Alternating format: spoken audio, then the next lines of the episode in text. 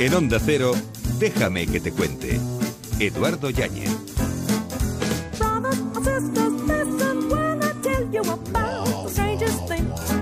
Te cuento tantas cosas que no importan porque me importas más de lo que notas. Y se me va la fuerza por la boca, vendiéndome en palabras, perdiendo mi chistera, hablándote de todo a cuentagotas.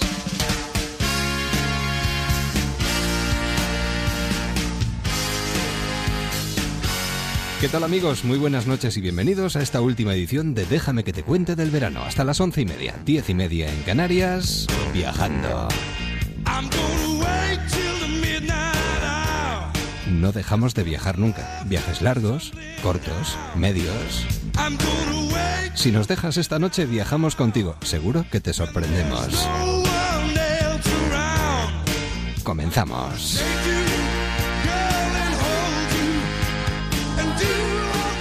Déjame que te cuente. Tradiciones populares.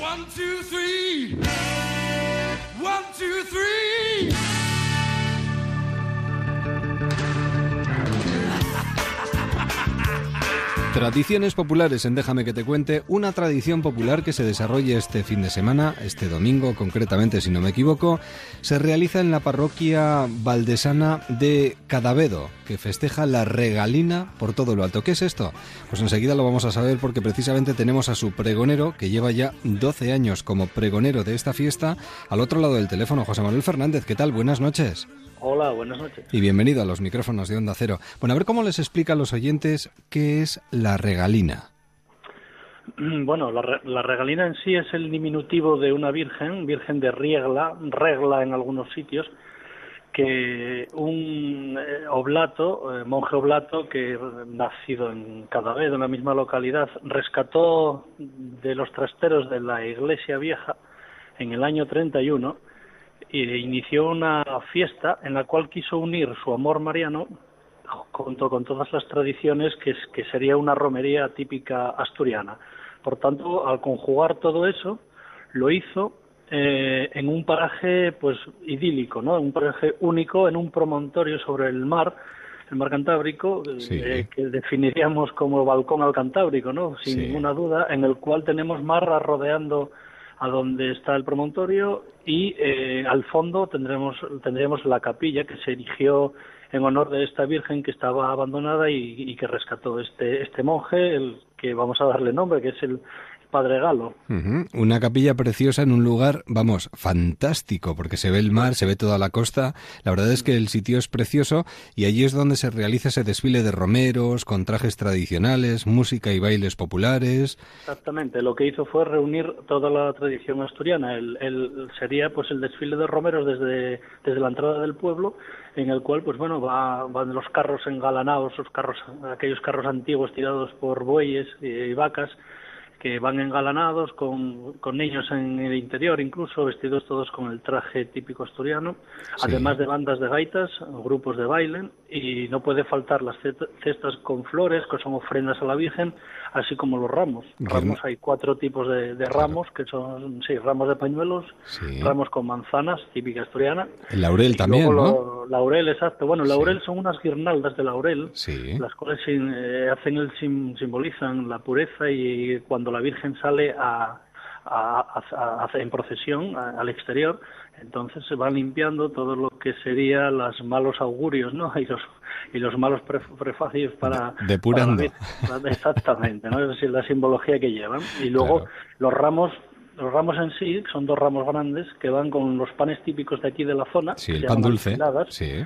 Eso es, alfiladas, con una receta que había traído el padre Galo desde Italia en sus en sus viajes, porque él fue monje oblato y la verdad que viajó, viajó muchísimo, eh, llegó a saber hasta nueve idiomas, tradujo al, al, asturiano o al, a la forma de hablar de aquí, que es en lo que se hace el pregón, que es la faliecha, pues, pues eh, obras de Shakespeare, obras alemanas, en fin, que realmente era un verdadero genio. O sea que se le da bien la faliecha valdesana, porque es eh, así como tiene que recitar el pregón, José Manuel. Sí, exactamente. El pregón es realmente es un romance, ¿no? En faliecha, en la forma de hablar de Calavedo, de antiquísima, y que recogió los vocablos la mayor parte el Padre Galo recorriendo todos los pueblos de la zona y de los alrededores. La verdad que es una base importante dentro de la lingüística eh, asturiana, todo el trabajo que realizó el Padre Galo y en base a ello hacemos el pregón y así se hace y se recita.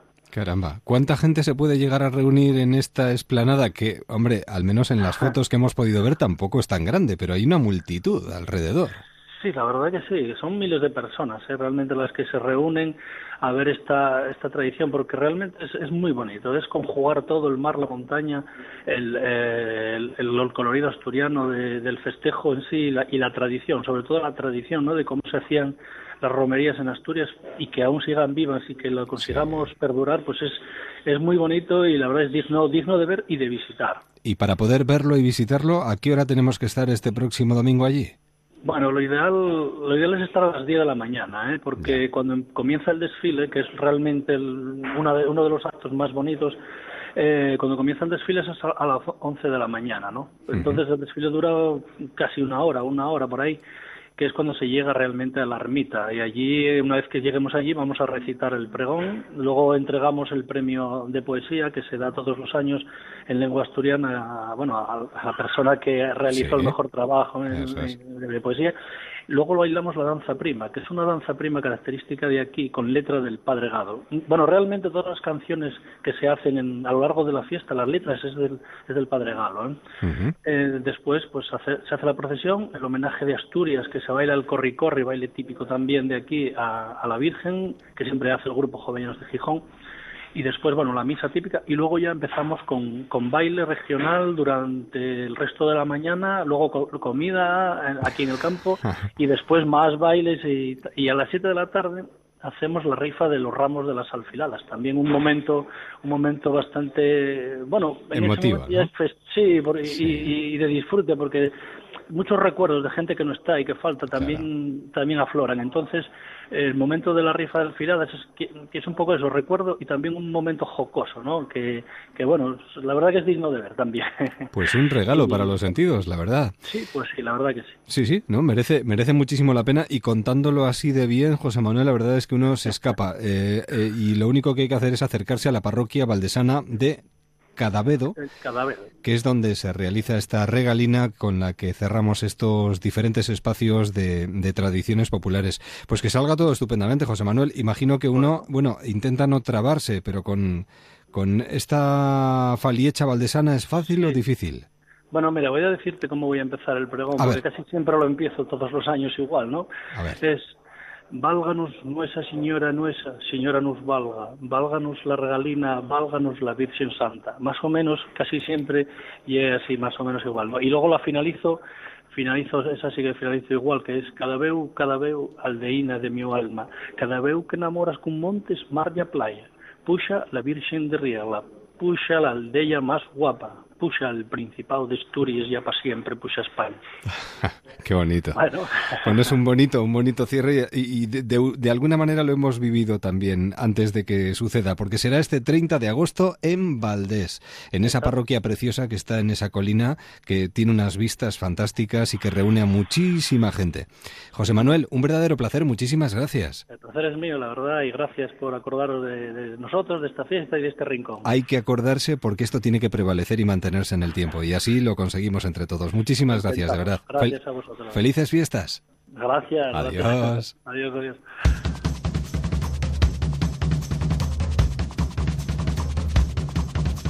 Diez y catorce minutos, nueve y catorce en Canarias. Déjame que te cuente. En Onda Cero.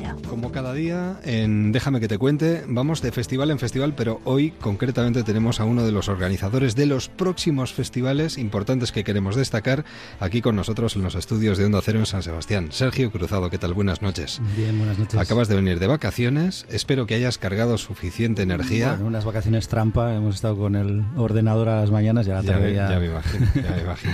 Además, a ver, se avecinan festivales muy interesantes, además festivales de esos que a todos nos apetecen, porque eso de hacer festivales en parques de atracciones me parece fantástico. Y hay dos parques de atracciones que dentro de muy poquito se van a llenar de música. Así que cuéntanos. Pues hace cuatro años queríamos hacer algo diferente y empezamos a hacer en Igeldo, en el Parque de Atracciones de Igeldo, un festival, el Cucha Culture Festival A, que, que queremos que tenga como mucha identidad, ¿no? Por ser un festival pues diurno, amable, o sea, en, en un sitio urbano, que no sea como que se aleje un poco del, del, espíritu de los festivales nocturnos y de grandes aglomeraciones y que sea un punto de encuentro pues para, para público transversal, para familias, para público de festivales, que ha funcionado muy bien y este año nos hemos lanzado un poco a la piscina y hemos intentado replicarlo, buscar un festival hermano en, en el Tibidabo, que, que, arrancamos también este fin de semana, con la idea de, de, de, hacer algo especial y hacer dos festivales que puedan funcionar en paralelo, con una idea diferente, que yo creo que es atractiva pues para un público que quiere ver los conciertos de otra forma, que quiere ver sets completos de los artistas principales, que no quiere andar corriendo de un escenario a otro, que le gustaría transmitir un poco el, la pasión por la música a sus hijos o, o lo que ha vivido él otras generaciones y que se genere un ambiente diferente, ¿no? Oye, hay parques de atracciones en toda España, ¿eh? creo, en las ciudades más importantes. Lo digo más que nada bueno, para hacer un circuito. Vamos poco a poco. Pero no está, no sería nada descabellado. Bueno, hemos generado una marca que se llama Park Attack, ¿eh? que, que, engloba estos dos primeros ataques. Uno lleva ya cuatro años, como sí, te decía el sí, sí. pero el otro es el primer ataque este año al Tibidabo y bueno, no dejamos ¿Y las puertas abiertas. atacar más? Vamos poco a poco, que bastante jaleo tenemos ya este septiembre. Bueno, eh, ¿el primero cuál es? El primero es el Cucha. Son paralelos los ¿Son dos, paralelos, el 4 eh? y el 5. ¿Ah, sí? o sea, ah, los grupos que tocan el 4 en, en Igueldo, el 5 estarán en Barcelona y al revés, o bueno, Ah, por lo menos parte bien. de ellos. Y la idea es eso, el, el, hacer fuerza entre los dos festivales para llegar también a grupos internacionales más importantes, como este año que hemos Ujú. conseguido llegar a gente como yo la tengo como Mogwai, Sí. que, que es gente además que le buscas otra implicación, porque ya, aparte de que en el caso de Mogwai celebra sus 20 años y está buscando sitios especiales, yo creo que a los grupos ya cuando les planteas un fin de semana en España, en, con dos, en dos parques de atracciones, con, Dicen, wow. que es muy fácil de vendérselos con imágenes, porque los dos es brutal la imagen de los grupos Sí, tocando y toda la ciudad sí. abajo iluminada de noche, y tanto desde el Tibidabo como desde Sí, Igueldo. sí, exactamente. Pues yo creo que la gente viene un poco con cara de niño grande, todos los músicos y con muchas ganas. ¿no? Y tanto. Bueno, son dos festivales que están a la vuelta de la esquina. ¿Con qué alicientes? ¿Qué sería lo más destacable para ti? Yo creo que lo primero es, es que es un festival diferente. ¿no?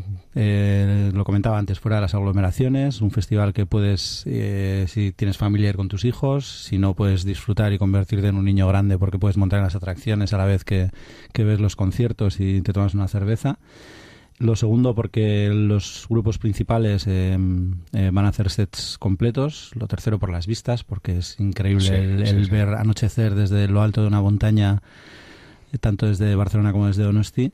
Y lo cuarto, porque yo creo que se genera un ambiente diferente que hace que, que todo el mundo esté cómodo, que sean festivales muy amables y donde hay un montón de grupos también nuevos. O sea, no nos olvidemos que nos, nos quedamos solos en los cabezas de cartel. También en Donosti está Vetusta Morla como gran cabeza de cartel del viernes y hay un montón de grupos eh, estatales pero también locales y de joyas de música independiente internacionales que hacen que dentro de este circuito de me vuelvo un niño grande, veo un concierto, descubro un grupo, acabo viendo el gran concierto, pues eh, yo creo que son dos noches eh, inolvidables. Ten en cuenta que estamos en cadena eh, para todas las emisoras de Onda Cero. ¿Todavía están a tiempo los oyentes que se quieran acercar ese fin de semana a San Sí. Sebastián o a Barcelona? Sí, sí, tenemos ¿Sí? entradas a la venta y, y tanto abonos como en- entradas sueltas y en los canales habituales o, bien en las dos páginas web del festival, en igueldofestivala.com o tibidabolifefestival.com o bien en, en las tiqueteras habituales que, que venden todos los Que no festivales. se lo piensen, porque sé de, de más de uno que está sufriendo porque piensa que se va a quedar sin entradas, que no se lo piense dos veces.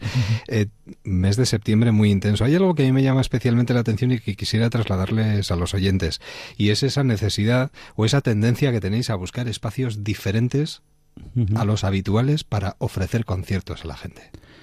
Yo creo que, que- que como promotores o gente que disfruta un poco haciendo de promotor o Sí. desarrollando ideas, eh, estamos un poco obligados a rascarnos un poco la cabeza y proponer cosas diferentes o a incentivar un poco al público, ¿no? Tanto incentivar al público para que no se, se vaya perdiendo como buscar nuevos públicos, que yo creo que este tipo de formatos sí que, que hacen, bueno, que, que- que otro tipo de público se acerca a los festivales y que y que la gente no se, no se duerma pensando, va, ya lo he visto todo, ¿no? Ya. O ya he estado en seis o siete festivales, son todos más o menos parecidos, es como una especie de parque temático que me montan en una esplanada, sino que, que no, que hay, hay un montón de, experiencias por vivir, por vivir alrededor de la música en directo y nosotros queremos proponer siempre un plus. Pues hemos ido durante todo el mes de agosto recorriendo festivales y estos son los dos primeros que se avecinan, están a la vuelta de la esquina, el fin de semana que viene. Exactamente, eso es, 4 y 5 de septiembre. Que no se lo piensen y que se hagan con las entradas cuanto antes y iremos hablando mucho de música durante el mes de septiembre y para todo lo que quiera, Sergio.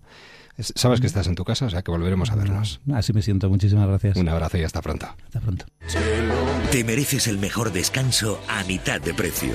Solo hasta el 31 de agosto, 50% de descuento en una selección de colchones de las principales marcas. Has oído bien, 50% de descuento en colchones. Aprovecha los últimos días de las rebajas del corte inglés. ¿Eres estudiante? ¿Eres opositor? ¿Quieres tener éxito en el estudio? Con Pascal puedes. El Instituto Pascal imparte ahora en verano su programa de técnicas de estudio. Aprender a estudiar es la clave. Con el método Pascal lo conseguirás. Aprovecha su oferta 35 aniversario. Entra en su web institutopascal.es. Déjame que te cuente. Teatro. Gilipollas me siento como un gilipollas. Estaba acordándome yo precisamente del buscón, a ver los ailos. Pues a, ver los ailos, clásicos por supuesto, pero también gilipollas. Gilipollas sin fronteras, humor surrealista en el Teatro Victoria Eugenia. Además se dan la mano si hablamos de El Buscón, en este caso de El Buscón a los eh, dos protagonistas que tenemos aquí en los micrófonos de Onda Cero y en nuestros estudios, tanto Santiago como Adolfo, Adolfo como Santiago. Santiago, ¿qué tal? ¿Cómo estás? Hola, buenas. Bienvenido, buenas noches. Muchas gracias. Adolfo, buenas buenas noches. Buenas noches. No está bien deciros bienvenidos, gilipollas. Eh, sí, ¿por qué no? ¿Sí? ¿Por no? Sí, sí. Así vamos entrando en materia. Cada uno es lo que es. Nosotros somos gilipollas, pues ya está. y, a ver, los ailos, ¿eh? Exactamente. Eh, de los que se sienten, de los que son llamados, de los que son llamados a sentirse, de, de los que sintiéndose se llaman. Digamos que hemos llegado ya a un punto de fusión, eh, una especie de simbiosis en el que nos hemos mezclado, ya no se sabe dónde está la realidad, la ficción, prácticamente es como que nos caímos en la marmita de la gilipollez cuando nacimos y, le estamos dando salida ¿no? a, eso. Bueno, vosotros lleváis 10 años con este espectáculo. Si hablábamos del Buscón, 10 años después de su estreno. No, exactamente. nosotros esto lo estrenamos hace 20 años. 20 años ya. 20 años, y qué jóvenes éramos. Eh, luego estuvimos... ¿Más o menos gilipollas que hoy? Yo creo que seguimos por un, en un nivel medio, pero tirando alto. O sea, va, la cosa aumentando porque la vamos refinando la gilipollez. Eh, estuvimos ocho años haciéndolo, dejamos de hacerlo y, eh, en diciembre del año pasado lo reestrenamos porque nos dimos cuenta que la gilipollez estaba muy en boga, que cada vez estaba la, cosa, a la orden del día. A la orden del día completamente. O sea, está la cosa muy gilipollas. Y, y dijimos, venga, vamos, vamos de nuevo porque además es que nosotros llevamos 30 años trabajando en esto y, no llegamos nunca a final de mes. Entonces la única explicación es que somos muy gilipollas. y uno tiene que ir asumiéndolo. Lo que pasa es que una cosa es sentirse gilipollas y otra cosa es que a uno le denominen o le llamen gilipollas.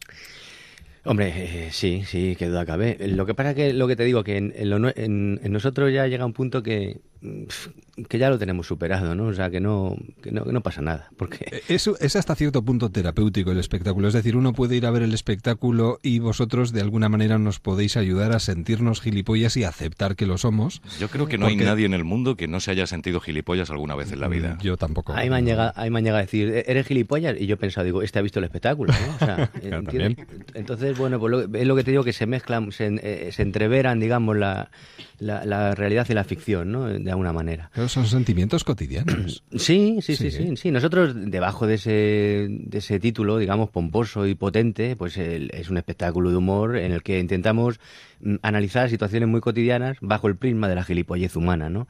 Que es tan extenso y a la vez tan progresivo como la, como la, como la misma lente, ¿no? Sí, sí, Entonces, eso es lo que básicamente es, eh, eh, es la esencia de este espectáculo. Yo, yo, por el Nazar, ya que estamos hablando de teatro, en el teatro hay mucho método.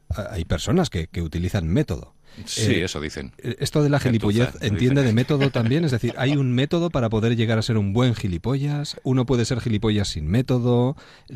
Normalmente a la gilipollez se llega mm, por las buenas, o sea, sin más, sin método. Sí, sí, así a, lo bruto.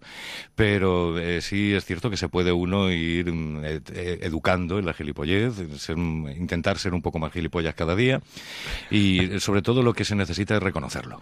hay que reconocerlo. Esto es como, como las enfermedades. Lo primero hay que reconocer serlo. Yo soy gilipollas y, lo, Lo reconozco. asumo y... y- a partir de ahí voy a más o, o me curo. Normalmente siempre vamos a más. ¿Hacia, hacia dónde nos lleva el grado máximo de gilipollez en este caso? Pues a ver el espectáculo este. Sí, sin duda. Sin duda. Digo, en el espectáculo. Es decir, hay el grado máximo Bueno, se puede, se puede decir o depende que... de cada uno, ¿no? Mi- Mira, hay, hay precisamente un, un tema que analizamos en el espectáculo que es, eh, bajo el epígrafe, el gilipollas nace o se hace, ¿no? Sí. Entonces, a partir de ahí, como base, digamos, pues ya vamos mm, metiéndole más grados según los temas que vamos tratando, ¿no? Pero todos son muy reconocibles, todos los gilipollas que van saliendo. ¿Y nace o se hace? Buena pregunta. Uf. Es que no lo hemos terminado de, de- de dilucidar. Digamos Pues no que lo sé. es- esa incógnita nosotros mismos la descubrimos en el espectáculo. O sea que a, a- a día de hoy, o sea, a esta hora, todavía no lo sabemos. Bueno, y vosotros con el paso del tiempo y a, a razón de, eh, gili- bueno, de gilipollez por gilipollez habéis llegado incluso a crear una ONG. Sí, sí, es sim- simplemente. Gilipollas sin fronteras. Efectivamente, para que todos los gilipollas del mundo se reconozcan entre ellos. Eh, como decía Augusto Monterroso, los, los enanos tienen un, un sentido especial para reconocerse entre ellos. Claro. Y eh, efectivamente, los gilipollas debemos reconocernos entre Pero nosotros. ¿cuántas veces nos ha pasado que hemos visto a alguien y hemos dicho este es gilipollas? como yo"? Exactamente, y hay que decir, este es gilipollas como yo, Eso este es. es. tan gilipollas como yo, o este es un poco menos gilipollas que yo, pero también va por un buen camino. Es que llega en el momento apropiado este trabajo aquí, a, bueno, a los teatros, ¿no? Eh, Sie- eh, siempre, siempre es el momento adecuado, digamos, para la gilipollez. O sea, puede haber más. no, hay, no hay un momento concreto en el que- Exactamente, sí, sí, pero siempre está, siempre está ahí, siempre está ahí latente. Todo el mundo nos lo dice, ¿no? y más con toda la gilipollez que hay a nuestro alrededor. Exacto, pero es que en diferentes épocas de, una, de un grado, en, en- en otras épocas de otro, pero siempre está ahí, la gilipollez existe. Además, yo recordando, como empezaba recordando el buscón, si los clásicos permanecen, la gilipollez también. Es decir, es algo que no desaparece con el paso de los años. No, no, además nosotros somos los clásicos gilipollas. El clásico gilipollas que te encuentras por ahí. No, la gilipollez existe desde el principio de los tiempos. es- es- Vamos a asustar a la gente, por Dios. No, porque de lo que se trata es de divertirse y Exacto. Asumir No, no, que el grado de gilipollez que llevamos con nosotros es tan aceptable en cualquiera de nosotros como lo es cualquier otra, otro aspecto de nuestra personalidad. Sí, sí, no, no. sí. Incluso nos hace mejores el ser eh, Sí, yo diría gilipollas. que, además que en este espectáculo, eh, es que estos son, claro, estás hablando con gilipollas profesionales. Claro. eh, Claro, Entonces, ese grado lo que hace tiene un poder laxativo y curativo hacia el espectador, que es que sale muchísimo más inteligente de lo que entró. Claro, porque tienen el humor que ellos practican, eh, bromas aparte de, de- de la parodia que ellos hacen de sí mismos, que es, que es encomiable y que nos divierte a todos tanto, es que es un humor inteligente, transgresor y que hace al espectador darle una vuelta a sus cotidianidades de cada día, ¿no?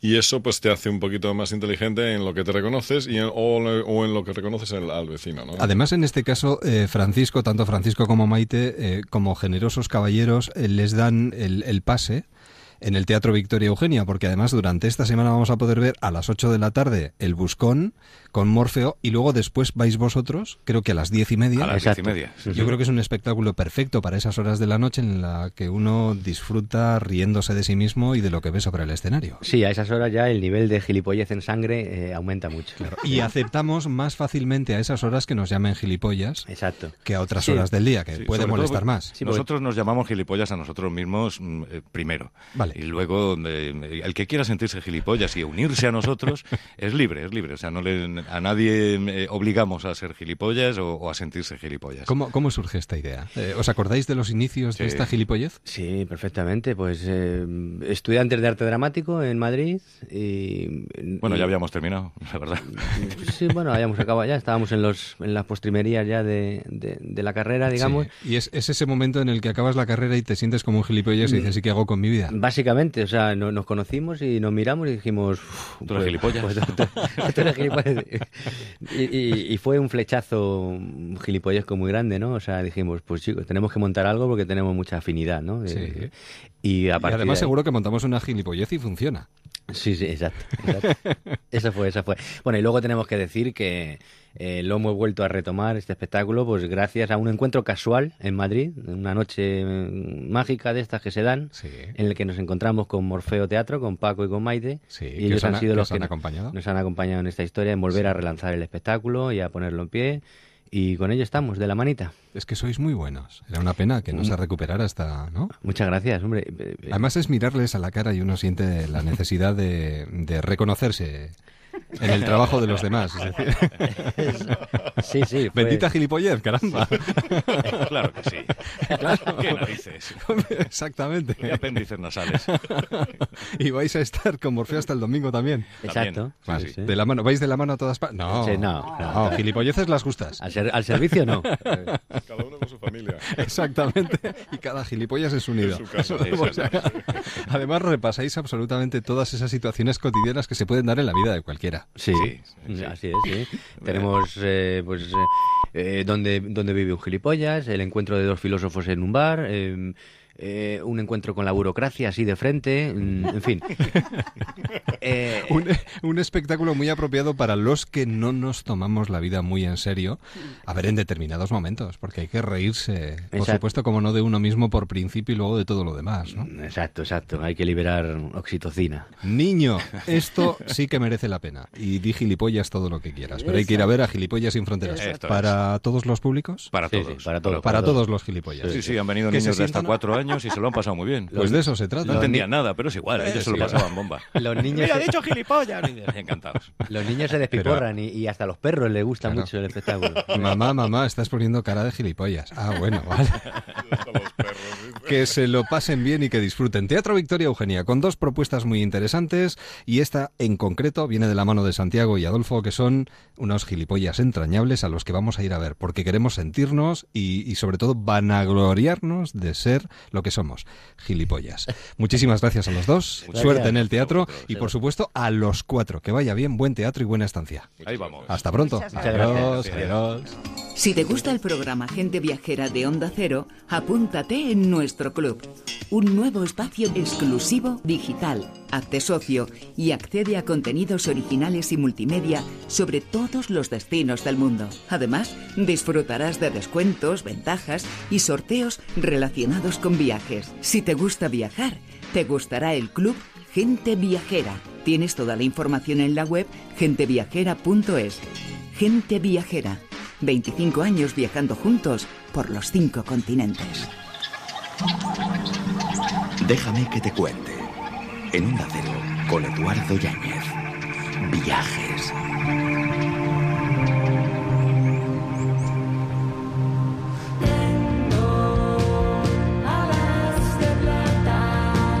Viaje dicen que llega a su fin, pero eh, un viaje tiene que terminar para comenzar otro. Y nosotros estamos convencidos de que este va a continuar y vamos a comenzar muchas otras aventuras a partir de este verano del 2015. Bueno, tenemos ya nuestra arqueóloga y antropóloga con nosotros, muy bien acompañada. María José Noain, buenas noches. Buenas noches. Siempre acompañada por Aspasia y dispuesta a ponerle el lazo a este periplo aventurero que hemos tenido durante el mes de agosto. Así que cuéntanos, ¿a dónde Muchísima vamos pena, ¿eh? Porque bueno, Mm, aunque seguro que habrá otras etapas en el futuro, Viajando seguro. cerrar la etapa de este mes que ha sido tan apasionante da pena. Y bueno, claro, como muy bien dices, hay que cerrar, entonces casi siempre en los viajes de ida y vuelta hay que regresar al lugar desde el que hemos partido. Claro.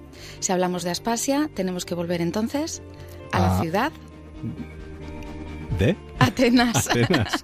Me había quedado pensando. Aquí estábamos. A ver, ¿quién, quién lo decía? ¿Quién lo decía antes? Volvemos a Atenas. Volvemos a Atenas, siempre intentando establecer algún vínculo con el programa anterior por hacer estos viajes rodados. Ayer estábamos en el magnífico Museo del Hermitage de Rusia y comentaba que tiene una colección muy heterogénea con todo tipo de piezas. Hay pintura, hay escultura, hay armas y también comenté que había una magnífica colección de arqueología.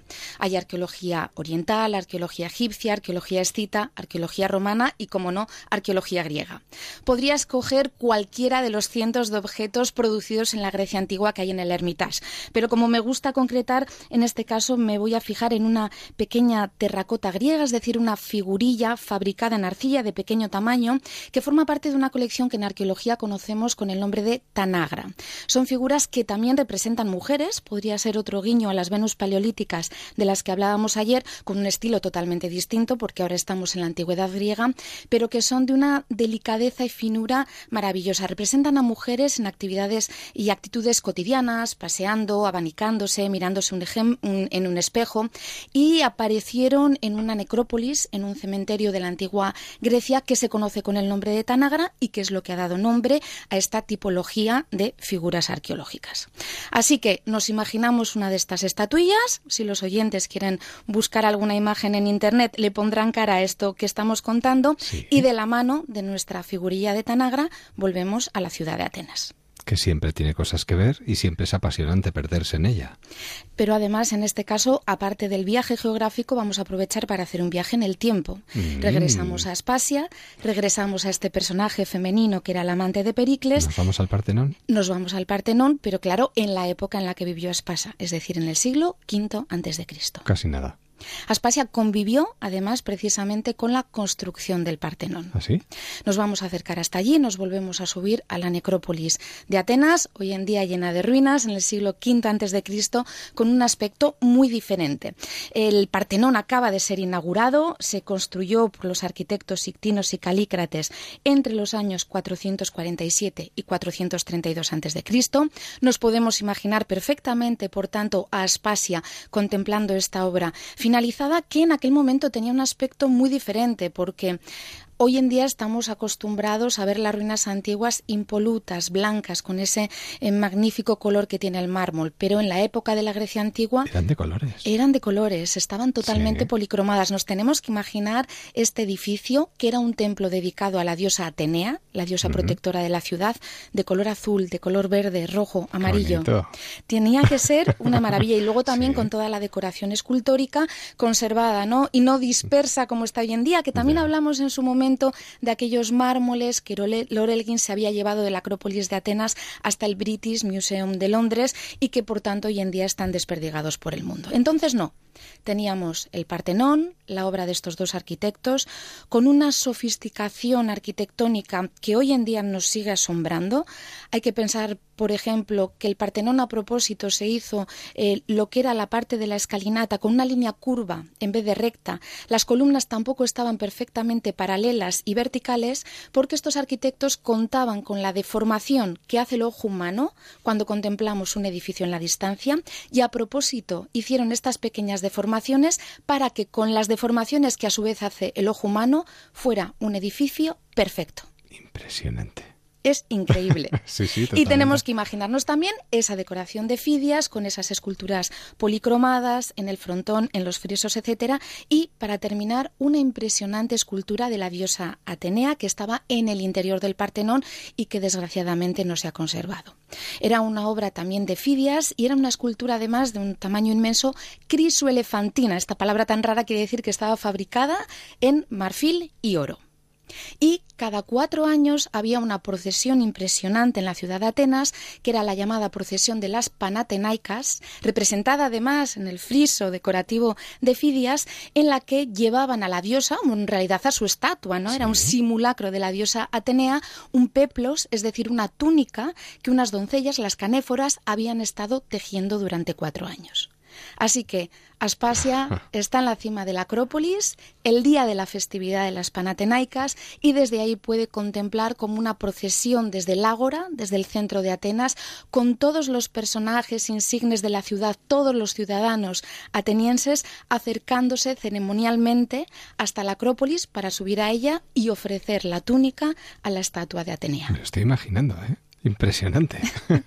Tenía que ser un festival visual que una maravilla. Así que Aspasia se va a despedir desde la cima de la Acrópolis. Bueno, Aspasia no se despide del todo. Nos dice hasta pronto, porque volverá, estoy convencido, y seguiremos viajando con ella y con María José Noain, porque cuando uno disfruta mucho siempre repite. Y en este caso hemos disfrutado muchísimo con tu compañía, así que contamos contigo y seguro que dentro de muy poquito tiempo volvemos a escucharnos. Espero que sea así. Ha sido un auténtico placer. Muchas gracias. Como guía no tiene precio. Arqueóloga, antropóloga, María José Noain. Por cierto, si queréis más detalles de todo lo que hemos ido comentando, los viajes de Aspasia.blogspot.com.es.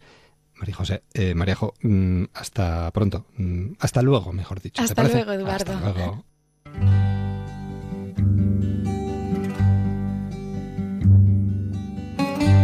Déjame que te cuente en Onda Cero.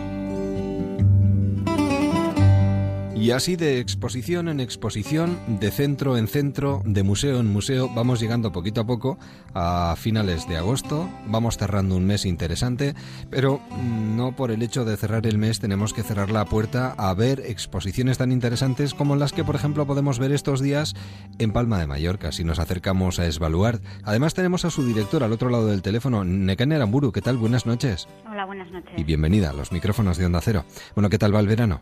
Pues muy bien, muy activo y bueno, eh, Palma de Mallorca es un punto de encuentro pues para muchísimos turistas, pero también para gente interesada en la cultura y que le apetece aprender investigar pues desde las prácticas artísticas contemporáneas. Pues tenemos una buena oportunidad si nos acercamos, porque algunos cogen incluso ¿eh? las vacaciones ahora a finales de agosto o principios de septiembre. Si nos acercamos a Esbaluart, a Palma de Mallorca, ¿qué nos vamos a encontrar? Cuéntanos. Bueno, tenemos varias exposiciones que acaban justo a finales del mes de agosto. Una es eh, Mare Mediterraneum, la Mego Milieu de Terre, que es un proyecto comisariado por Cecil Bourne, una muestra colectiva de artistas que proceden de, diversos países y que cuestionan el Mediterráneo y desde una perspectiva pues más política, más social. Luego hay un en el Aljibe, que es un espacio maravilloso, eh, como una gran bóveda de, de 300 metros donde eh, cada verano se ve un artista de carrera internacional, en este caso es Michael Nayar, y mm, luego está la colección permanente, dos exposiciones en la planta superior, una de Jean-Marie del Moral en relación al estudio de Miró, y luego en el observatorio, que es nuestro espacio pues como más fresco, más abierto a, las investigaciones em, creativas, un proyecto comisariado por Jordi Pallarés, donde hay diferentes artistas jóvenes. Luego, bueno, eh, en paralelo también se pueden ver algunas otras acciones alrededor de, del museo, que ahora pues está trabajando también la idea de, complejo cultural, ¿no? De hecho, bueno, eh, con una serie de colectivos que además han hecho durante los diferentes veranos festivales en, torno al complejo, en las terrazas tanto inferiores como superiores, pues los he unido en lo que se llama el FES, el Festival de Estiu Esvaluar, y digamos que cada mes hay una, una acción. Y ahora estamos con Mecaler Barcelona, haciendo el, el Mecal Rooftop y hay cortos durante los viernes, eh, todos los viernes por las noches de, este verano y, quedan, quedan un par de ellos. Bueno, pues en ese caso hay que aprovecharlo, por ejemplo, este viernes para ver buen cine a la luz de las estrellas en un lugar fantástico. Además estamos hablando del contenido, pero ¿y el continente de Esvaluar, que es fantástico, Necane? Bueno, sí, es un lugar muy especial, ¿no? Porque está al borde del mar, en el paseo marítimo, en las antiguas, bueno, murallas renacentistas de la ciudad y ahí se hizo un museo eh, siguiendo, pues, las directrices de, la arquitectura contemporánea. Entonces tienes el componente contemporáneo, pero también toda la historia que hay alrededor, ¿no? De hecho, bueno, hemos recuperado para el complejo cultural una una torre mm, árabe que estaba también adherida a la muralla y que estaba abandonada y queremos también dinamizar la parte, bueno, pues hay una necrópolis musulmana que también está pegada y, que vamos a empezar a hacer actividades. Entonces, la gente que está interesada, claro, por la historia, por conocer lo que fue también el origen de la ciudad, aquí se superponen todas las capas. Qué bien suena, sobre todo para los que todavía tienen oportunidad de descansar o escaparse a Palma de Mallorca. La sombra del arte nos encanta. La verdad es que ha sido muy interesante todo este mes de agosto y lo está resultando hasta el último momento. Pues Necane, un verdadero placer. Muchísimas gracias por contárnoslo y por invitarnos a dar una vueltita por el Esbaluart y que terminéis bien el verano. Pues muchas gracias y esperamos veros pronto. Seguro que nos encontramos con el comienzo de temporada. Muchísimas gracias. Hasta la próxima. Adiós. adiós. En el corte inglés desde el jueves 27 y hasta el domingo 30 en los centros con apertura, el material escolar tiene un 20% de regalo para tus próximas compras de cuadernos, mochilas, lapiceros. Un 20% para canjear del 1 al 15 de septiembre en compras mínimas de 20 euros en material escolar. La vuelta al cole es un juego de niños en el corte inglés.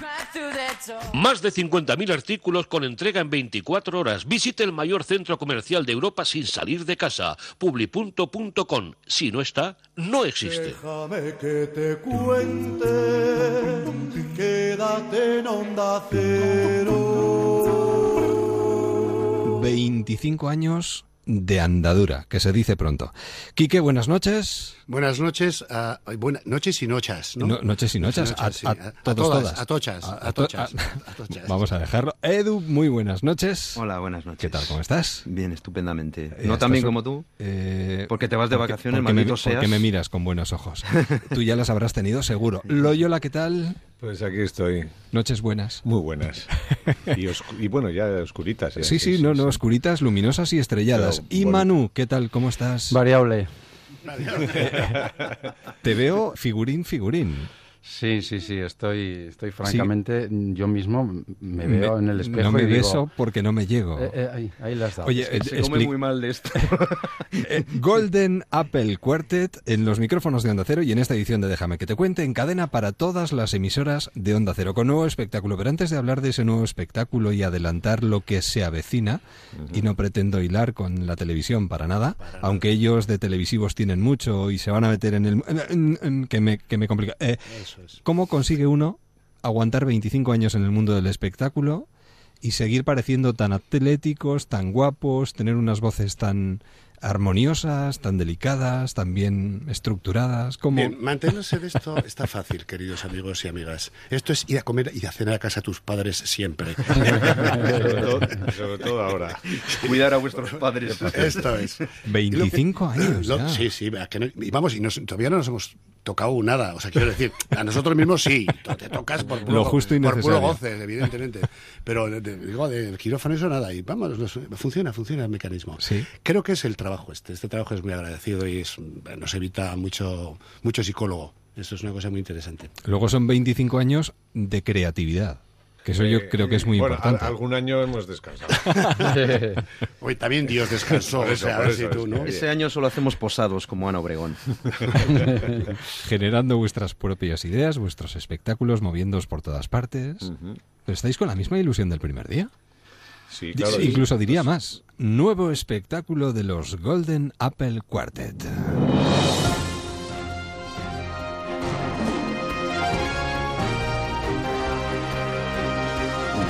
Channel presenta para todos los espectadores amantes de la vida salvaje, Mundo Intrépido, su canal de documentales de naturaleza en directo.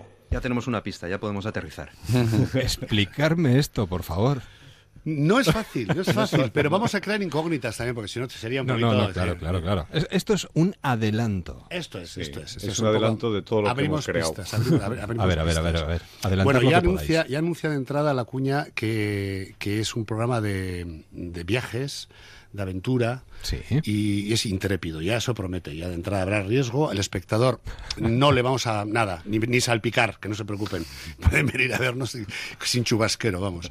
Y entonces digamos que la, la apuesta es eh, jugar por un, en esta ocasión con los espectadores, hacer un viaje con ellos sin, sin destino fijo, sino con plena sorpresa permanente, en la que queremos, que nos acompañen. En ese vértigo que nos vamos a meter nosotros, queremos contárselo. Entonces, eh, la estrategia que hemos empleado para este espectáculo es que vamos a jugar a una cosa que nos gusta desde el principio de Golden, que es al minimalismo. Es decir, yo puedo ir con una especie de remo y decir que estamos en Venecia. Bueno, pues eso podría ser un poco el código del espectáculo, ¿no? Llevar a- poner al público, digamos, en darles a ese reto de inteligencia que estamos siempre convencidos que agradecen y agradecemos nosotros como espectadores. Pues va- vamos, vamos a dar, vamos a dar una vuelta de tuerca a la, a la forma de viajar. Hay un viaje muy divertido que es en tren. Sí. Que hacemos con unos animales que empiezan Espera, espera, espera, espera, espera, espera, espera. Dices animales y fíjate lo que pasa. Es que, es que, ¿cómo? ¿Pero qué es esto, por favor? Dios, es que está todo esto lleno de... Hay que limpiar un poco Y esta... encima esto se mueve. emisora hay que limpiarla un poco, ¿eh? La tenéis un poco Se abandonada. está, se está moviendo.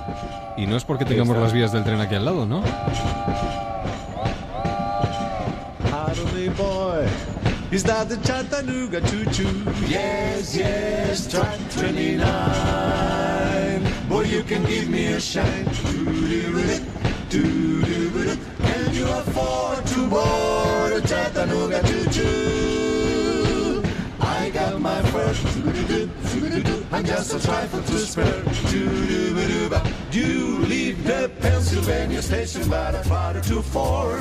Read a magazine and you're in Baltimore. Dinner in the diner, nothing could be finer. Than to have your hand the next Carolina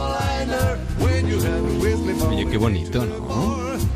Menudo viaje, además, pues esto se va increciendo. ¿A que promete? ¿A que Mucho, promete? muchísimo, muchísimo. Al final nos comemos las gallinas. Con ¿eh? calor acondicionado. Además, demostrando, como venís demostrando desde hace 25 años, que menos es más. Mm. Ese es el secreto, ese es el secreto. Bueno, Hombre, nuestra ese apuesta igual también ha sido porque hemos sido muy prácticos. ¿eh? El espectáculo anterior a este. Cuidado, cuidado era- con la vaca, cuidado con la vaca. Las gallinas empiezan a cantar los animales. Claro, es que... Digo que el, el espectáculo anterior, el Golden en blanco y negro, fue precisamente una apuesta, digamos, con mucho multimedia y mucho un espectáculo muy ambicioso. Y entonces eh, decidimos que este tenía que ser, vamos a volver un poco al principio de Golden, porque nos gustaba ir a eso, al menos es más. Pero eso ha sido gracias a Montoro, ¿eh? Sí, no. es verdad, es verdad. A mira, ver, a si vamos a las dar las gracias ahora. Vamos a dar las gracias. Gracias a Montoro. Gracias, mío. en las situaciones límite uno echa mano de la imaginación y ese tipo de cosas Sí, y, ocurren. del, y del pan duro también. Y del pan, y del pan duro. A mediados de septiembre tenemos que montarnos en este tren Dentro multimedia. De, dentro de 18 días. Ah, el, el día 15 de septiembre. Por eso el día 15, dentro de casi 15 sí, días, 15 sí. y 16 eh, Sí. se estrena, lógicamente, al ser de Donosti, nos toca, siempre, siempre, siempre lo hemos hecho y lo mantenemos. jugar en Estra- casa. Eso es, es, estrenamos en casa porque siempre puedes ir a la primera función con familiares, amigos y demás. Da mucha confianza, da mucha es una confianza. cosa que es una cosa que siempre se agra- se agradece. Hombre, claro que Se sí. agradece. Y entonces el 15 y 16 estrenamos el teatro principal de Donosti y luego hay una gira que creo que la tienes por ahí Sí, la tengo aquí mismo. Vais, atención, porque estamos en cadena para todas las emisoras de Onda Cero y nos estarán escuchando los oyentes de Onda Cero León, estarán escuchando en Onda Cero Palencia, en Onda Cero Soria, en Onda Cero Murcia. ¿Cómo queda esto? Eh, San Pedro Pinatar en Murcia, estáis en Onda, bueno, no en- igual pasaréis por Onda Cero Cartagena, puede ser también, estaréis en el Teatro Circo, vais en noviembre a Laguna de Duero, Medina del Campo y en diciembre, y esto de momento, estáis en Miranda de Ebro, Segovia y Benavente. Esto es. Eh, abierta contratación. Y, y- y no habéis empezado En la todavía. página web de Golden hay un Y teléfono y- de contacto. ¿Cómo? Y todavía no lo han visto. Ya, ya. Por eso digo que... Sí, sí. Pero Es que- eso es porque mm, aseguráis, lleváis 25 años y todo lo que habéis hecho siempre ha sido un verdadero éxito. Eso es una recompensa, lógicamente, a... Bueno, es que ya... buen trabajo hecho. Claro, no, llevar 25 años es una cosa complicadita, porque vivir de esto, o lo has demostrado, o si no, ¿qué haces aquí? No, no, no, no estaríamos, ¿no?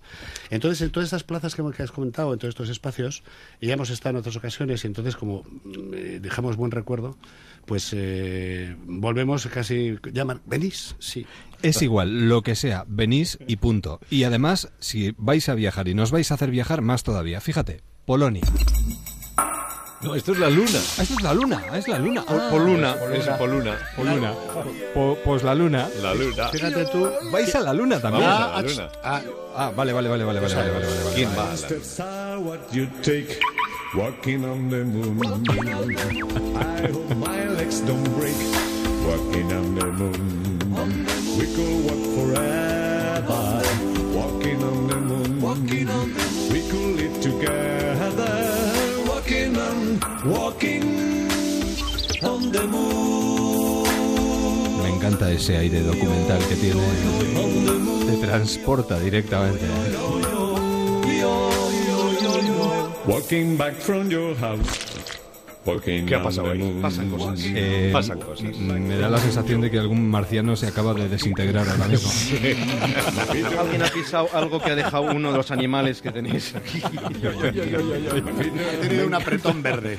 Mundo Intrépido, lo nuevo de Golden Apple Quartet que está a punto de estrenarse el día 15 de septiembre y que se va a convertir en un viaje en un viaje intrépido y nunca mejor dicho porque podemos llegar a la luna estábamos hace un momentito en un tren con rodeados de animales Fíjate. la, la luna eh, bueno no sé El aburrimiento, es- vamos, no, no, no va a ser posible. no no ya veo ya eh, además de verdad Lo, lo malo de esta historia, de estas, de estas entrevistas previas, Es es, no que poder como no puedes contar nada, Claro, vamos, vamos, a, vamos a contar un chiste. Venga un va venga va Sí. venga va Sí, sí. pero uno sí, bueno que uno, uno contar, bueno sí. uno Uno- bueno uno por que favor, ¿eh? aprendimos en, en el Tirol, ¿no? Ah, sí, ¿cómo era ese chiste? pit, azten jorduzendari jorgoleiti, azten jorduzendazko jorgologo, hauten bergirik tisede borizouru, datase jamako merik irutesan. No, no, no, no, el chiste no es así, ¿no? Es Hansen Fein, Frangen Frangerutesan.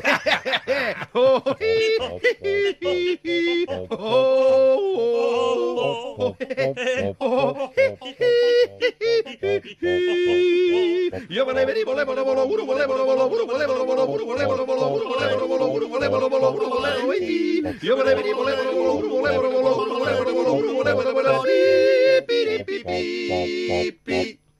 bueno, el chiste traducido, el chiste traducido más o menos es y Dios dijo, hágase la luz y murieron sepultados 15 esquiadores.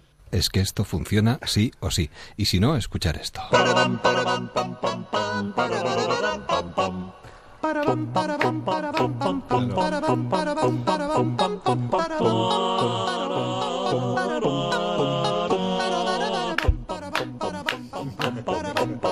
¿Quieren acompañarnos en este viaje? Mundo Intrépido, lo último de Golden Apple Quartet. Dentro de nada, en ese teatro que tiene a la vuelta de casa. Se llenará de animales, de personajes extraños, de historias increíbles. Será escalofriante. Divertido. Pero tendrá todo lo que a uno le apetece tener cerca cuando va a ver un espectáculo, ¿no? Sí, sí, pero sigue, sigue diciendo. Sigo, cosas. sigo, sigo. Lo mejor que ha visto en mucho tiempo. De hecho, yo auguro a este espectáculo el Max 2016. Sigo. Quique, Edu, Loyola y Manu son Golden Apple Quartet y de verdad, tenerlo muy en cuenta. A partir del 15, Mundo Intrépido. Este canal de televisión, de reportajes del mundo en 3D que nos lleva incluso hasta otros mundos, va a ser algo de lo que se va a hablar mucho y sobre todo nosotros iremos recogiendo todo ese fruto aquí en Onda Cero. Gracias a los cuatro. Gracias, Maja. Buen comienzo de curso y mucha suerte. Felices vacaciones. Lo mismo. Felices vacaciones para ti. Hasta luego. Déjame que te cuente en Onda Cero. Muy buenas noches, don Mario Simancas, nuestro trotacómico, preparando ya el fin de semana, imagino. Pues, sí, tengo intención de no hacer nada de nada. Vamos, Me como suena. mucho, tirarme a la Bartola, que no está nada mal y es muy simpática. Quieres decir que, que vas a vaguear. Bueno, un poco, pero bueno, también comeré, por si acaso. Hombre, es que si no te alimentas, eh, ya no tienes nada que hacer. bueno, espero cocinar algo no muy complicado, yo que sé, unos espaguetis con tomate como mucho, ¿eh? Bueno, también puedes hacer patatas fritas. Eh, Mm. Es que eso de abrir la bolsa, menudo esfuerzo. ¿eh? bueno, igual, igual me las puedes enviar por correo tú mismo. Ah, venga ya, hombre, na- nadie hace eso. Eh, ¿Cómo que no? Eh, mira, escucha. Algunos lo hacen y sacan negocio mandando patatas por correo tradicional. ¿Qué dices? Mm, Crate, un joven tejano de 24 años, tuvo una idea tan sencilla como ridícula. Enviar por correo una patata de tamaño mediano personalizada con frases. Toma ya. A pesar de las advertencias de su novia, le dijo que se trataba de la idea más estúpida que había escuchado en toda su vida. Alex logró su cometido, publicidad y dinero. A ver, a ver. Toma ya, sí. Mira, el proyecto es muy simple. Se trata de enviar mensajes escritos en una patata por vía postal. El usuario elige su mensaje, él lo escribe sobre la patata y luego lo envía a la dirección indicada. Qué patata. El segundo día que empecé a promoverlo en Reddit, tuve pedidos por 2.000 dólares. Bueno. Sabía que estaba en lo cierto, explica Alex, que lleva vendidas 2.000 patatas con una recaudación cercana a los 10.000 dólares mensuales. Vamos. Los precios de los tubérculos varían entre los 8 dólares por una patata mediana en la que caben hasta 100 caracteres y 10 dólares por las papas grandes, sobre la cual se puede estampar una frase de hasta 140 caracteres. Vamos, como un tuit. El día que pueda insertar fotos en la patata se hace de oro, de verdad. tanto, Por el momento, los tubérculos solo se envían dentro de Estados Unidos, por si alguien está pensando en mandar algo. Ah, lo que, a lo que llegamos, ¿eh? Patatas con mensajes. Y Esto- hablando de patatas, yo en invierno las saco siempre a la ventana. Eh, eh, ¿Por qué? Eh, pues mira, porque hace un frío que pela. Oye, y hablando de frío, mira, Serafina, ¿cómo te fue en la escuela? Pues mami, como en el Polo Norte. ¿Qué pasa? ¿Hacía mucho frío? Más o menos, no pasé del cero. Y la profesora pregunta a Jaimito, Jaimito, ¿qué sucede si cero tiende a infinito? Pues que si lo hace en el tenderete, infinito se seca, profe. Bueno, Don Mario Simancas. Bueno, todo un lujo haber disfrutado otro año más de tu presencia en Déjame que te cuente. Muchísimas gracias y hasta siempre. pues nada, muchísimas de nada. Espero que al menos hayamos conseguido hacer sonreír a la audiencia alguna noche. Seguro que sí. Para Para mí un auténtico placer. Cuídate y nos oímos. Nos ¿eh? oímos y será muy prontito, seguro. Claro que sí. Un abrazo. Venga, un abrazo. Adiós. ¿Cómo era aquella letra? la- la- la- na- na- na- na- ni- na- no, no, no, no, eso empieza en fa. Espera. Na- ni- no- na- Déjame, no- na- déjame que, que yo te, que yo te diga. No, no, no, no. No, No, si era- va por ahí, espera. Déjame empieza. Déjame que, que yo te... No, te- no, te no. Déjame, lo plantee, algo, déjame lo- seguro. Déjame Deja que, que te lo plantee. Déjame que te lo que te lo explique. Déjame, Déjame- déjame que te lo cuente. Déjame que te lo Déjame que te lo cuente. Era esa. Era esa, qué bonito, ¿eh? Es una canción preciosa. One, two, three. One, two, three.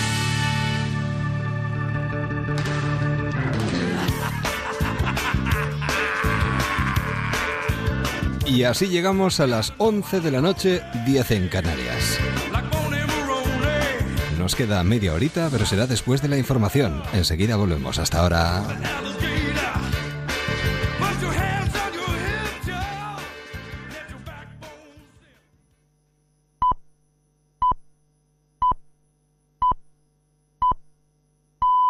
Son las 11, las 10 en Canarias.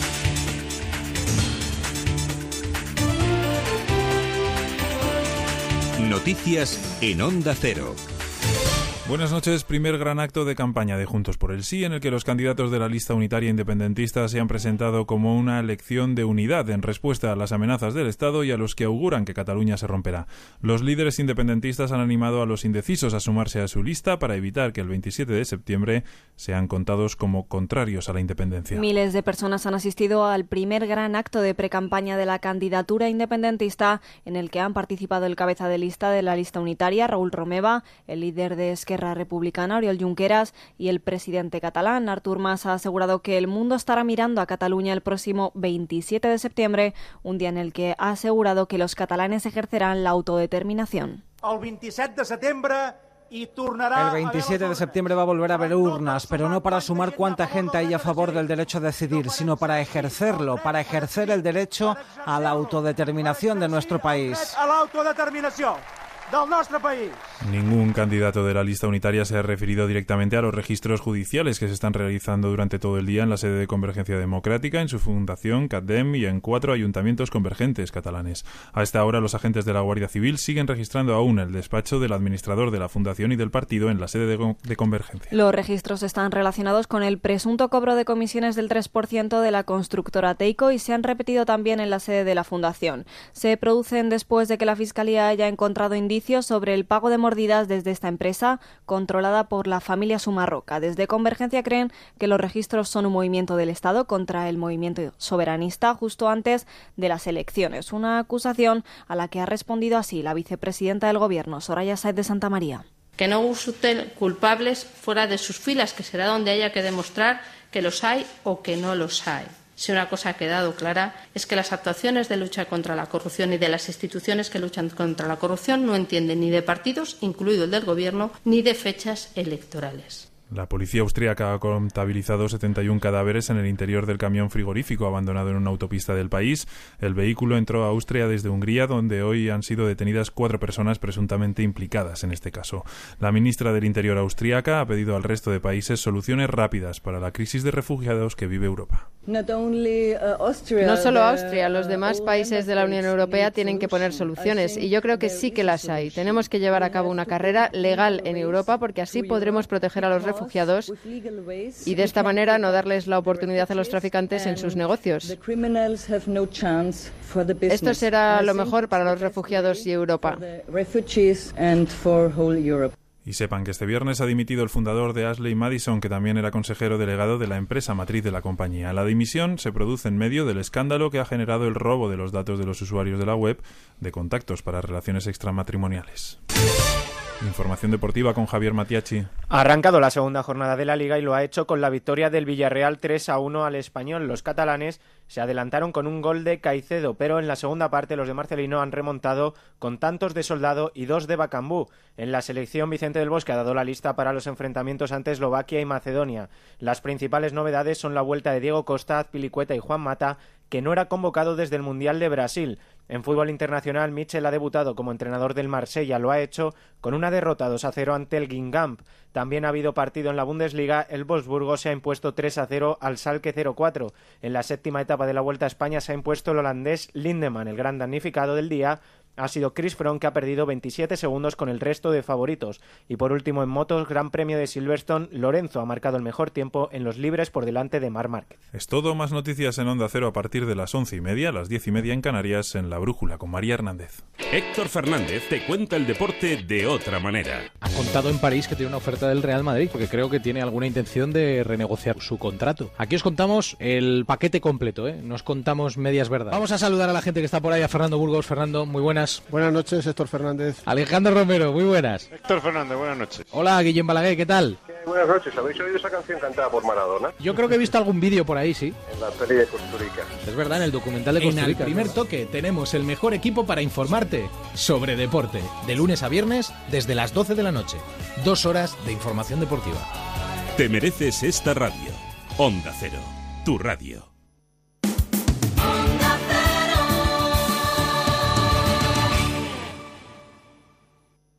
Déjame que te cuente, quédate en onda cero.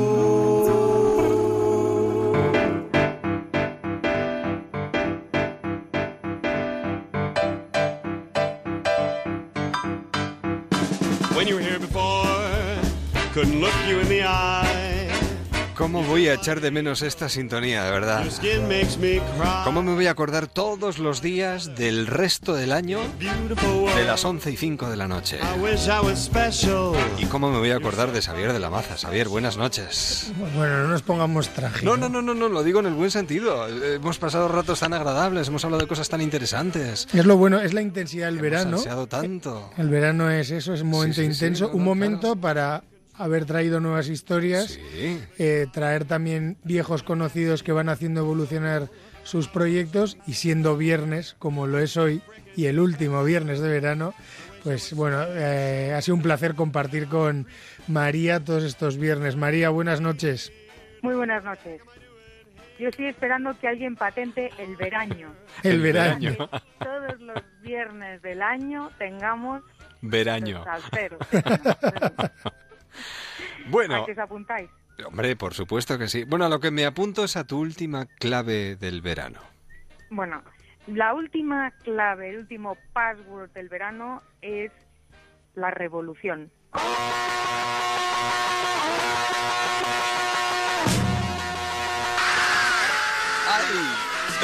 Say you want a revolution, well, you know, Mira qué oportuno que hayas encontrado esta canción de esos jovencitos que empiezan ahora. Además suena hasta sucio y todo. Es decir, es de, de sonido viejo. Viejuno. de, de Viejuno. garaje, así de Sí, sí. Está bien, está bien porque vamos a hablar de revoluciones en economía, que hay menos de las que parece, eh, y revoluciones viejunas también, ¿eh? Viejunas. Pero que tienen su pozo en el día de hoy. Hombre, y, y espero que tengan su proyección en el, en el futuro. Y eso es lo que quiero plantear en este último día de la temporada, pero no último día de nuestros encuentros, porque yo espero que haya muchos más viernes de agosto. Los que habrá. nos- Que nos, pongan en contacto, estemos donde estemos cada uno de nosotros. Te prometo que seguiremos revolucionando las ondas. Bueno, quienes primero revolucionaron aquí el tema fueron nuestros ancestros, los cavernícolas, que pues esos esos que te- eran tan románticos que te daban un garrotazo en la cabeza, te arrastraban de los pelos hasta la cueva como quien regala margaritas eh, bajo la luna llena en París, ¿no? O sea, esa era su forma, un poquito más rudimentaria, ¿no? Pero esa gente fueron quienes revolucionaron la economía por primera vez. Se habla de, de- de tres revoluciones en la economía. La revolución neolítica, que es a la que me estoy refiriendo, la revolución industrial, y la segunda revolución industrial, que es la de los transportes y comunicaciones. Aunque en general la gente habla de dos, la industrial y la neolítica, ¿no? Y la verdad es que la revolución neolítica es de la que menos se habla y a mí es la que más me, me apasiona si consigues meterte en la piel de, de un cavernícola o de una cavernícola, ¿no? Esta gente lo que hizo fue cambiar absolutamente la forma de vida del ser humano ya para siempre. Y son cambios, son estos cisnes negros de los que hablaba Nassim Taleb en su libro El cisne negro, ¿no? Pequeños actos generan cambios descomunales que afectan mucho más que a, las personas. Y seguramente, pues la tribu de, de, o la banda de cazadores recolectores, quienes éramos nosotros antes de la revolución agrícola, que es de la que estamos hablando cuando hablamos de revolución neolítica, pues vivían fenomenal. ¿eh? O sea, no te vayas a creer tú. Es verdad que morían por enfermedad, eh, porque no tenían conocimientos médicos como ahora y les faltaban muchísimas cosas, pero era gente que por la poca densidad de población y por el tipo de animales que había y por el tipo de vida que llevaban, pues no necesitaban tener una casa fija, eh, eh, eran nómadas y tenían muchísimo tiempo para descansar, al contrario de lo que puede parecer, ¿no? O sea, llevaban una vida que la verdad es que a mí tampoco me importaría, excepto porque no como carne, llevarla. Y, pero de repente aumentó Por nada más, ¿no? No, por nada más. eh, eh la, de repente, pues el, eh, hay diversas teorías. ¿eh? Aquí no voy a pontificar, nunca pontifico, pero ahora menos. Hay diversas teorías que explican por qué aumentó la densidad de población. Pues los glaciares, eh, etcétera, pues se redujo el lugar habitable para todos. Y entonces había que conseguir más comida en menos espacio de tiempo. Y es cuando se produjo el milagro que se conoce como la domesticación de las especies vegetales. Dicen y ahora os vais, a decir, no, no, no, no, que fueron las mujeres. Porque eran las que tenían más tiempo. Vosotros estabais, pobrecitos míos, cazando el mamut, ahí empeñados, reuniéndoos para cazar el mamut, y, y, hacíais un favor a la humanidad.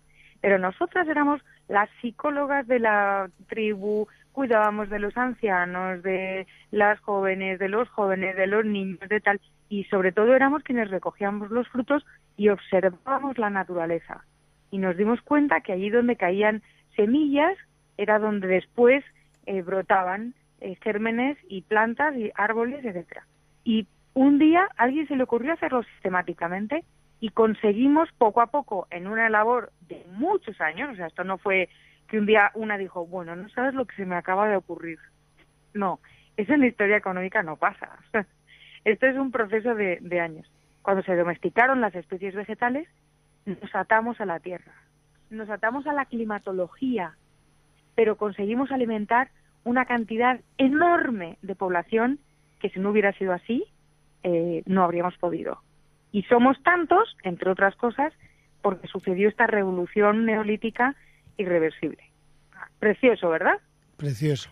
La siguiente es la revolución industrial, que está muy unida a la tercera de la que hablaba, eh, tanto por la proximidad como por, eh, como por la, la, los acontecimientos, la evolución de los acontecimientos y las consecuencias. La revolución industrial, y aprovecho para definir un poco qué es una revolución en, en economía, eh, se produjo primero en Inglaterra porque Inglaterra no tenía las ventajas que tenían otras otras economías, ¿no? Por ejemplo, poca gente sabe que en Bélgica las minas manaban agua y perdón, en Inglaterra las minas manaban agua y en Bélgica las minas de carbón eran mejores. El, desarrollo, el ingenio humano hizo que, bueno, pues ya que se estaba aprovechando eh, la máquina de vapor, ya que tenían, habían descubierto una manera de generar energía, aprovechar esa energía para escanciar el agua de las minas en las minas eh, inglesas y a partir de ahí alguien dijo, y si lo hacemos, aprovechamos esta energía para las minas, ¿Por qué no para mover telares? ¿Por qué no para mover coches? ¿Por qué no para mover otras cosas? ¿no? Entonces, fijaros cómo de la necesidad se hace un avance. Las minas belgas eran mejores, pero Inglaterra consiguió eh, industrializarse primero, entre otras cosas, no solo por eso, porque tenía peores minas que, que Bélgica. Una revolución, o, o, se dice que la revolución industrial fue una revolución porque implica no solamente un crecimiento económico de producimos más, sino un crecimiento sostenido que permitió que el crecimiento de la población dejara de ser un problema. Como hasta ese momento sí lo era un problema, ¿no? Sí, porque antes de eso lo que sucedía es que había crecimiento de la producción y entonces eh, había se podía alimentar a más población, aumentaba la población, mermaba los recursos y caía el crecimiento. Entonces había una especie, hay un hay un gráfico que si se busca en Google se encuentra inmediatamente del crecimiento desde el año cero, por ejemplo, no son los orígenes del mundo, pero sí por marcar un año o desde el siglo X, por ejemplo, hasta eh, nuestros días. Y en 1810, 1800, 1810 se produce lo que se llama el palo de, hockey. Es, ese palo de hockey es como, imaginaros, un palo de hockey tumbado, ¿no? Entonces el crecimiento económico hasta 1800, 1820 es bastante planito, ¿no? En términos de ingreso per cápita y a partir de ahí, ¡boom!, sube para arriba exponencialmente. ¿A qué fue debido?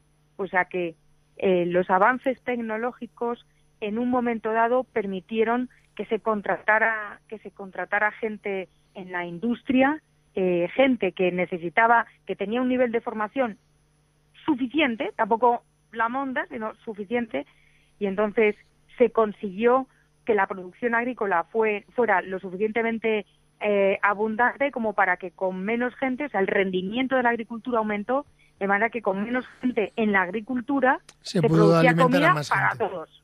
Y a partir de ahí empezó a aumentar eh, la renta per cápita, de forma que aunque aumentaba la población, el aumento de la renta era todavía mayor. Y eso ya fue así hasta los días de hoy, hasta nuestros días. Que sigue habiendo en el mundo occidental, seamos justos, o vamos a dejar de lado los países emergentes, África, etcétera, pero en los países occidentales, pues a pesar de la crisis, a pesar de la recesión, a pesar de los problemas que no dejan de ser coyunturales, fijaros la barbaridad que voy a decir, es que va a parecer que no tengo corazón, pero es que históricamente esto es así.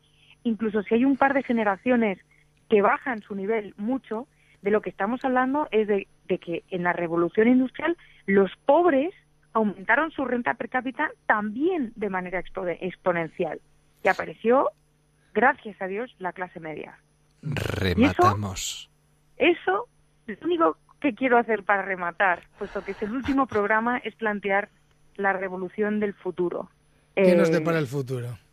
las nuevas empresas, empresas más pequeñas, con laboratorios de ideas como Pantori, por ejemplo, la sharing economy, donde los, la gente más joven, los empresarios más jóvenes comparten desde recursos, oficinas, etcétera, las soluciones que aporta la gente sin prejuicios, gracias a pues eh, Airbnb, por ejemplo, eh, empresas como Uber, eh, que están un poco fuera de toda regulación y las nuevas tecnologías que permite que la gente se forme, se eduque, progrese, mucho más allá de lo que el sistema nos impone con su rigidez.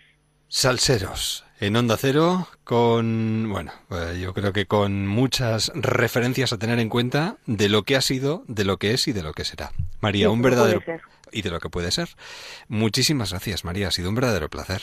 Un abrazo muy fuerte. Os invoco a que vengáis aquí a la marmita de la bruja de nuevo el agosto que viene. Cuenta con nosotros y tú cuenta con ello, vamos. Que empieces bien el curso y que vaya todo estupendamente. Hablamos, ¿de acuerdo? Muchas gracias. Aquí estoy para siempre. Un beso. Un fuerte abrazo y buen fin de semana a todo el mundo. Hasta luego. Vision Lab ha creado los mejores cristales progresivos de la historia. Coomer 4K. Oferta de lanzamiento, el segundo par gratis. Progresivos Coomer 4K. Solo en Vision Lab. En Autocontrol trabajamos para que los anuncios que te acompañan por la mañana Cuando te mueves por la ciudad. O cuando disfrutas de tu tiempo libre. sean publicidad leal, veraz, honesta y legal. Por eso, anunciantes, agencias y medios, llevamos 20 años comprometidos para que la publicidad sea responsable. Autocontrol. Déjame que te cuente. En Onda Cero, con Eduardo Yáñez. Entrevistas. Yo eh, tengo el interés a flor de piel y más después de haber tenido en mis manos este trabajo de Javier Moro en Seix Barral. Javier Moro, ¿qué tal? Muy bien, estupendamente. Bienvenido a los micrófonos de Onda Cero. Bueno, todo empieza por algún sitio y a veces por un nombre propio. Yo, si digo doctor Balmis, ¿acierto? Por supuesto, sí. Doctor Francisco Javier Balmis. ¿Y eh, dónde le descubres de repente? Bueno, yo descubro toda esta historia en el Jardín Botánico de Madrid. Fui a hacer una entrevista y de pronto descubrí que es una institución muy antigua y en los archivos del Jardín Botánico se conservan, digamos, todos los documentos de las grandes expediciones científicas españolas. Y entonces es una mina para un autor aquello. Y entre todas las expediciones descubrí esta que me llamó especialmente la atención por el caso de que fueran niños, 22 niños sponsorizados por el rey de España a llevar la vacuna de la viruela a salvar eh, las poblaciones de ultramar, como las llamaban entonces, ¿no?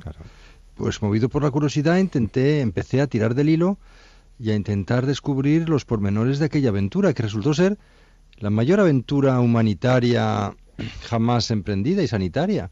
Y mm, con unos personajes que han caído inexplicablemente en el olvido, ¿no? Además de verdad, como por ejemplo Isabel Zendal. Isabel Zendal no sabíamos ni siquiera su nombre. Claro. Porque la calle que le es dedicada en La Coruña se llama Isabel eh, López Zendalia, Gandalia, perdón. Cuando ella se llamaba Isabel Zendal Gómez. O sea, había 12 versiones distintas de su nombre. No, no había una manera. Nadie sabía exactamente ni cómo se llamaba. Yo tuve la suerte de que al empezar a investigar, coincidí con las investigaciones de un periodista de La Coruña, Antonio López Mariño, un enamorado de su ciudad y de esta historia, porque la ciudad, la, historia empieza en La Coruña, y él descubrió un legajo, un papel del obispo de Santiago, cuando fue a confirmar en la fe católica a los vecinos de una aldeíta muy pobre que se llamaba Santa Marina de Parada, en 1781. Y ahí por primera vez aparece el nombre de Isabel Zendal como hija de Jacobo Zendal y e Ignacia Gómez. Que es por eso que yo realmente yo me he agarrado mucho a esto porque era lo que podía aportar de nuevo a esta historia de muy nuevo, porque ella era la ella fue la columna vertebral de la expedición Balmis. Claro, pero hay una facultad, si no me equivoco, de medicina en México que lleva su nombre, ¿no? Hay eh, el Colegio de Enfermería de la Facultad de Medicina de Puebla lleva su nombre. Claro, porque se la considera la primera enfermera de salud pública del país. Sí, exacto, exacto. Sí, sí, sí. Y yo creo que fue la primera pediatra también. Una mujer que vivió que vivía con el con el eh, el márchamo de haber sido madre natural, madre Sí, madre sin, fuera del matrimonio. Sin marido que se le conociere. Sin marido conocido. Y eso es porque su, su novio lo había engañado.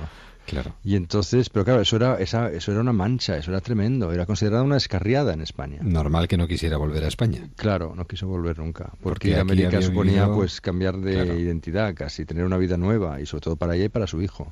y, se fue ella, su hijo y 22 huérfanos del orfanato que ella manejaba, de La Coruña, y ahí fueron eh, embarcados en un barco. Entonces lo que he recreado yo es por dentro, pues cómo era la vida en el barco, cómo era con esos niños que eran tremendos esos niños, eran, mm. eran lo más mm, rudo que te puedes imaginar, porque eran niños, mm, niños muy resentidos, niños que habían sido ya abandonados en el torno de una inclusa y que iban a serlo de nuevo después de llevar la, la vacuna brazo a brazo, porque pinchaban un, el, el brazo de la vacuna, con, inyectaban, digamos, un poco de suero vacunal a los ocho días, eh, ahí pues el niño tenía una reacción, se creaba un granito y de ahí sacaban el, el suero vacunal y lo pasaban a otro. Entonces habían ganado ocho días. Entonces calcularon que para hacer la travesía del Atlántico necesitaban 22 niños. Y fueron y como tenían que ser niños, porque adultos eh, había que se corría el riesgo de que estuvieran inmunizados, que se hubieran inmunizado accidentalmente. Claro. Niños cuanto más jóvenes mejor. De los 22 niños había siete que tenían tres años de edad. Imagínate, y una sola mujer a bordo. Y encima que miraban con malfario, porque era, era de malfario llevar una mujer aquel entonces en un barco. Los, los, marineros no estaban de acuerdo. Era todo como una locura, un disparate. pero, pero un disparate genial porque en realidad los médicos, tanto el doctor Balmis como el doctor Salvani, que es el gran olvidado y el gran héroe de esta historia, sabían muy bien lo que hacían y manejaban muy bien la tecnología de la época. Y no solo fueron capaces de llevar la vacuna, sino que lo que hicieron fue introducir la sanidad pública en esos países porque crearon un modelo que se autorreplicaba y luego un protocolo de actuación para vacunar sistemáticamente a todos los recién nacidos. Y fue una expedición por todos los países, bueno, por muchísimos países de, lo que son Latinoamérica, muchísimos lugares, de Cuba, Puerto Rico, México, Colombia, Ecuador, en fin, y acabaron en Filipinas una parte de la expedición. Claro. Dieron la vuelta al mundo. Descubrimos cosas muy curiosas en este trabajo tuyo. Por ejemplo, eh, por entonces, en aquella época, bueno, habrá que recordar también para situarnos que hablamos de comienzos del siglo XIX. ¿eh? Sí. Eh, por aquel entonces, un doctor inglés llamado Edward Jenner descubrió que las campesinas que cuidaban vacas no padecían nunca viruela. No, claro, eso fue una observación muy genial. este era un médico de campo, un médico rural. Sí. Y descubrió que las campesinas no, pero venían con una especie desarrollaban una, una, versión muy benigna de la enfermedad. Entonces dijo, esto no es viruela, porque esto es demasiado benigno. Y, las manchas ah, luego eh, desaparecían, mientras que las picaduras de viruela se, que, se quedaban. Entonces al final descubrió que lo que tenían las campesinas aquellas estaban infectadas con un virus de la viruela de la vaca, que era distinto al de la viruela humana. Era un virus que inmunizaba, ¿no? Que inmunizaba, sí, porque, porque digamos que te, te provocaba la enfermedad en fase benigna, pero te, te inmunizaba, te, te, protegía de la viruela mala. Y entonces, claro, eso lo, lo, descubrió después de hacer varios experimentos con, su con el hijo de su jardinero. Y consiguió que no cogiese nunca la viruela. Y así luego hizo más experimentos y al final pues quedó demostradísimo que es que funcionaba, que era esto. Claro. Pero claro, las vacas que estaban enfermas eran solo vacas del norte de Europa. Las vacas españolas no, no tenían esa enfermedad de viruela. Entonces, lo que se le planteó al rey de España cuando quiso llevar la, la vacuna a América es cómo la transportamos. Porque dijeron, vamos a llevar vacas desde el norte de Europa hasta Sudamérica. Y el ministro Godoy dijo, pues esto es un disparate total. Vamos a meter vacas en barcos veleros, a saber cómo llegan con el cambio de, de clima. Eso no, me, no veo yo eso posible. En efecto, no era posible hasta que llegó el doctor Balmis con la idea de llevar brazo a brazo el, virus fresco de la vacuna a través de niños. Y fue por eso que organizaron la, la expedición con los niños, los famosos niños vacuníferos, que en México son muy conocidos. Esto en aquella época podría haber, bueno, podría haberse definido como una gran españolada, una verdadera quijotada, ¿no? Es que tenía aspectos de quijotada, porque iban todos a salvar el mundo, iban todos imbuidos del espíritu de la, de la, ilustración.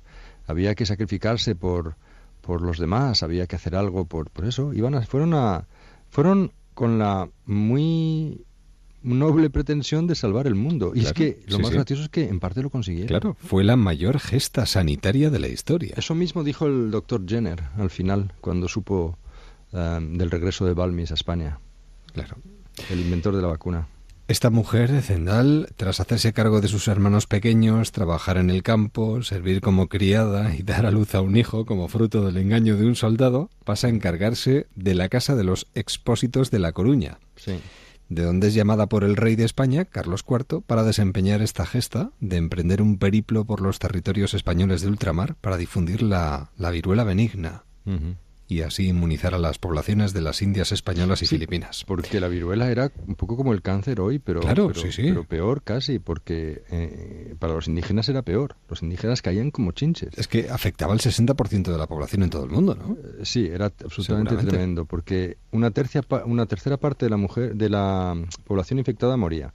La segunda tercera parte sobrevivía con secuelas muy graves. La más, la más corriente de las secuelas era la ceguera y luego la última tercera parte sobrevivía, pero siempre con el rostro acabado deformadísimo, picado de viruelas, por lo menos. Entonces era el terror de las mujeres, la viruela.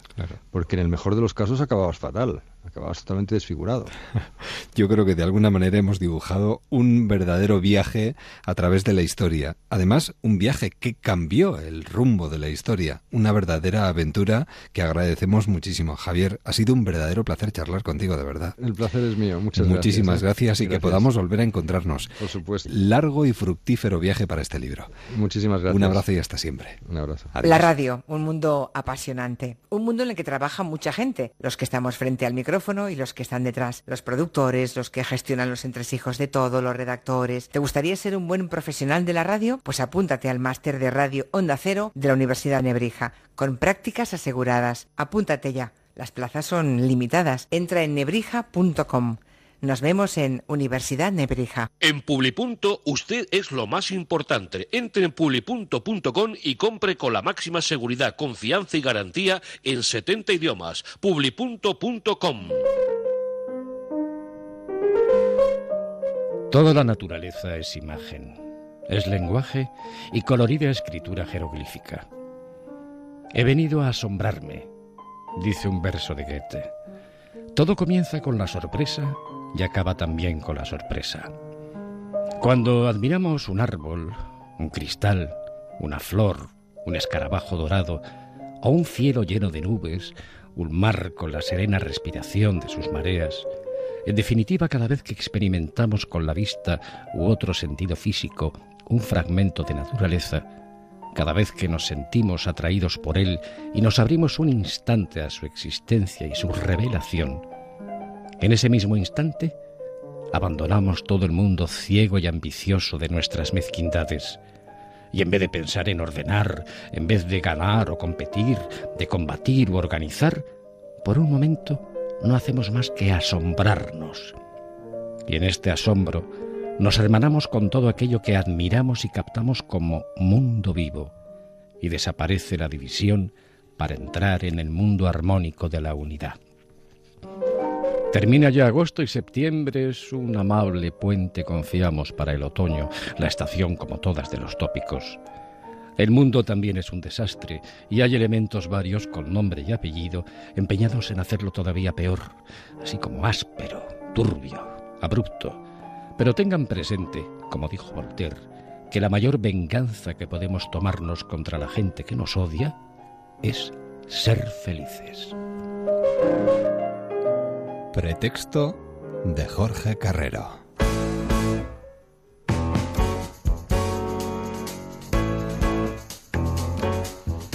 Doblando los mapas, cambiando de planes, lloviendo preguntas al aire y mojándolo todo de dudas, viajamos. Y viajamos. A partir del lunes, temporada nueva, ilusiones renovadas, los mejores deseos para el nuevo curso. Nos escuchamos.